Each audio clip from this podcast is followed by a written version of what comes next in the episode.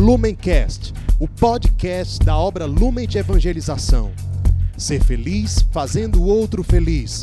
Acesse lumencerfeliz.com. Olá, meus irmãos, sejam bem-vindos a mais um Palavra Encarnada, nossa meditação diária a partir do Evangelho. O Evangelho de hoje, sábado da oitava de Páscoa, dia 23 de abril, está em Marcos, capítulo 16, versículos de 9 a 15. Mais uma vez nós nos reunimos em nome do Pai, do Filho e do Espírito Santo. Amém. Vinde, Espírito Santo, vinde por meio da poderosa intercessão do Imaculado Coração de Maria, vossa amadíssima esposa. Vinde, Espírito Santo, vinde por meio da poderosa intercessão do Imaculado Coração de Maria, vossa amadíssima esposa. Vinde, Espírito Santo, vinde por meio da poderosa intercessão do Imaculado Coração de Maria, vossa amadíssima esposa. Diz o Evangelho de hoje. Depois de ressuscitar, na madrugada do primeiro dia após o sábado, Jesus apareceu primeiro a Maria Madalena, da qual havia expulsado sete demônios. Ela foi anunciar isso aos seguidores de Jesus, que estavam de luto e chorando. Quando ouviram que ele estava vivo e fora visto por ela, não quiseram acreditar. Em seguida, Jesus apareceu a dois deles, com outra aparência, enquanto estavam indo para o campo. Eles também voltaram e anunciaram isso aos outros. Também a estes não deram crédito. Porém, Jesus apareceu aos onze discípulos enquanto estavam comendo. Repreendeu-os por causa da falta de fé e pela dureza de coração, porque não tinham acreditado naqueles que o tinham visto ressuscitado. E disse-lhes: Ide pelo mundo inteiro e anunciai o Evangelho a toda criatura. Meus irmãos, nós estamos celebrando com grande alegria é, o início desse tempo pascal. É, nós ainda estamos na oitava de Páscoa, que é como se fosse o dia da Páscoa prolongado, e, e a nossa alegria pelo encontro com o ressuscitado é gigantesca.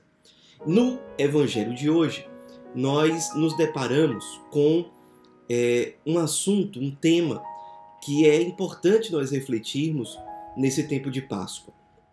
Nós vemos Maria Madalena encontrar o ressuscitado, anunciar isso aos seus seguidores, aos seus discípulos, aos discípulos de Jesus, e eles acolherem aquele anúncio com incredulidade.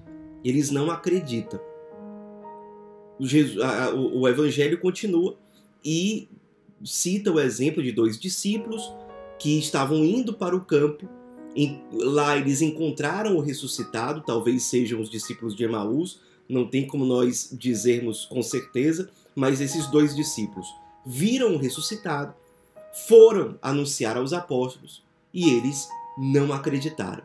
Eles receberam o anúncio da ressurreição de Cristo com incredulidade.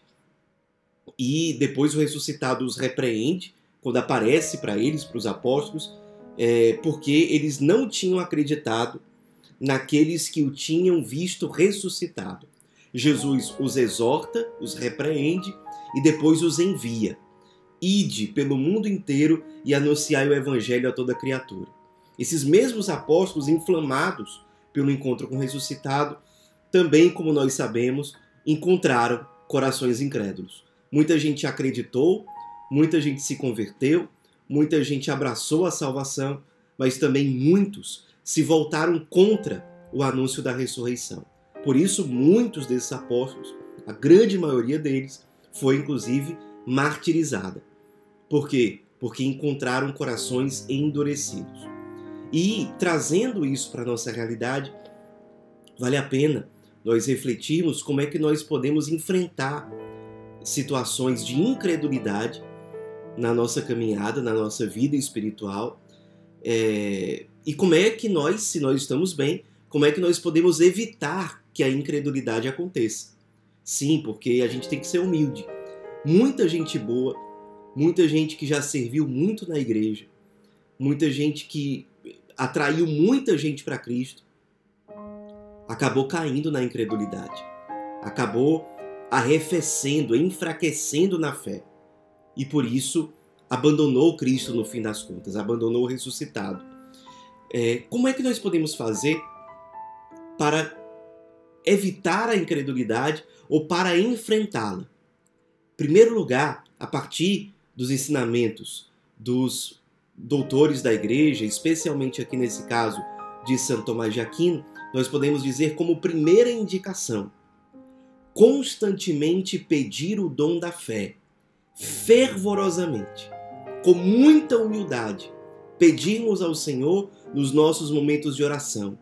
Senhor, eu creio, mas aumentai a minha fé. Não permita que eu perca a minha fé. A fé é um tesouro precioso que precisa ser cultivado, protegido, conservado. Ajuda-me, Senhor. Aumenta a minha fé. Eu preciso de mais fé para que tu sejas glorificado por mim, para que eu seja mais santo, para que eu possa aderir à salvação que o Senhor tem para mim, para que eu possa te anunciar aos outros com mais frutos. Aumenta a minha fé. Primeiro ponto, sempre pedir a fé, que isso seja frequente nas nossas orações.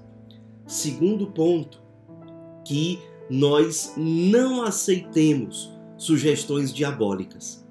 Nós não negociemos com o demônio. O que significa não negociar com o pecado? Quando nós percebemos, às vezes a gente está bem na caminhada, mas a gente se frustra com uma pessoa, especialmente uma pessoa de dentro da comunidade ou de dentro da igreja. E aí a gente vai permitindo que vá crescendo, vá germinando uma semente de ódio de ressentimento. Às vezes o nosso orgulho, a nossa soberba, nos faz querer ser donos da verdade. Isso vai criando em nós um, um, um egocentrismo, um, uma murmuração, uma rivalidade diante dos outros, um espírito de divisão, um espírito, portanto, diabólico. Ou quando a gente está até bem na caminhada, mas a gente vai relativizando certos pecados. Não, mas eu posso. Não, mas não tem problema. E a gente vai aceitando sugestões diabólicas, vai entrando cada vez no pecado, às vezes a partir de pecados veniais, ou seja, pecados mais leves, mas que vão se repetindo. A gente vai abrindo espaço para que esses pecados é, apareçam com mais frequência. Daqui a pouco a gente está cometendo pecados mais graves e a nossa fé vai sendo deixada de lado. É como se fosse um veneno que a gente vai inoculando gradativamente. Primeiro em pequenas doses, depois essas doses com mais frequência, depois doses maiores, e a gente vai envenenando a nossa alma, vai mor fazendo morrer o nosso organismo espiritual, a nossa vida espiritual. Então, o segundo ponto para lutarmos ou evitarmos a incredulidade, não negociar com o pecado, não aceitar sugestões diabólicas.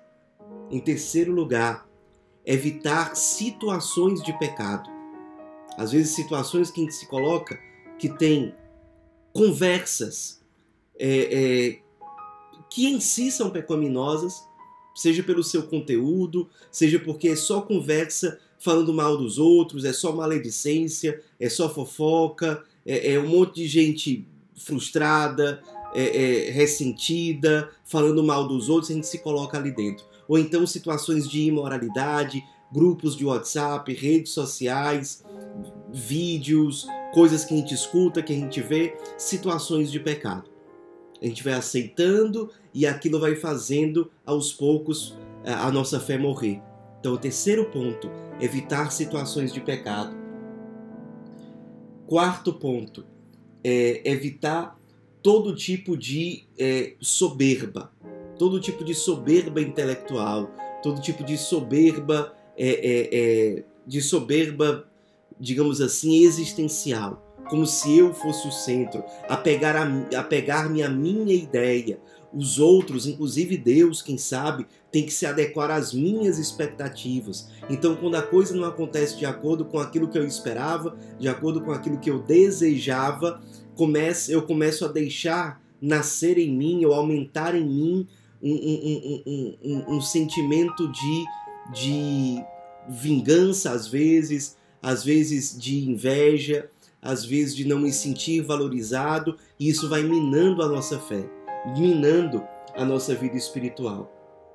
Um outro ponto para nós enfrentarmos ou evitarmos a incredulidade, a nossa formação pessoal, nos aprofundar nas verdades de fé.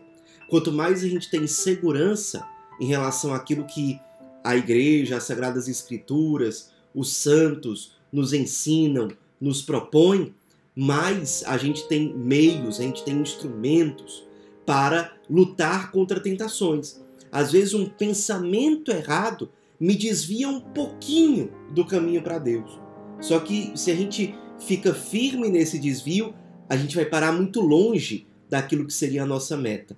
Às vezes, com pequenos erros, pequenos erros de entendimento, às vezes, pequenos erros de formação, às vezes escutando conselho de pessoas que a gente não deveria escutar, a gente pode ir amornando na fé e caindo na incredulidade.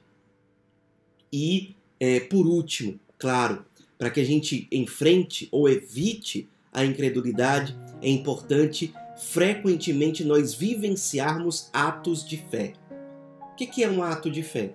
Nossa oração pessoal, a oração do terço, a leste divina, a Eucaristia, a confissão, momentos de oração simples, é, é, às vezes a gente repetindo o versículo bíblico, rezando com o salmo, um momento de oração comunitária, um, um momento simples de oração voltado para a Virgem Maria ou para o nosso santo de devoção.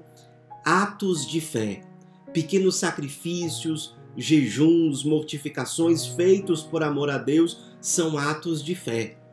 E atos de fé alimentam a nossa fé, fazem a nossa fé ficar mais robusta, mais forte, maior.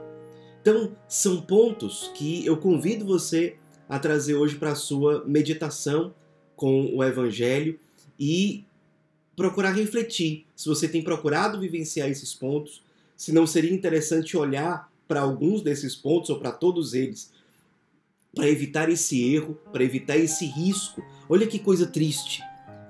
O Cristo deu a vida, ressuscitou, ele se apresenta diante de mim, ele é anunciado para mim, mas eu me fecho por falta de fé. É uma tragédia, é um drama humano gigantesco. Não vamos cair nisso. Não caiamos na incredulidade, pelo contrário, que é uma fé verdadeira e autêntica abra as portas para que o nosso encontro com o ressuscitado seja sempre atual, para que esse encontro nos configure nele e outros possam encontrar o ressuscitado na nossa própria vida. Ave Maria, cheia de graça, o Senhor é convosco. Bendita sois vós entre as mulheres, e bendito é o fruto do vosso ventre, Jesus. Santa Maria, Mãe de Deus, rogai por nós, pecadores, agora e na hora de nossa morte. Amém. Lumencast, o podcast da obra Lumen de Evangelização. Ser feliz fazendo o outro feliz. Acesse lumencerfeliz.com.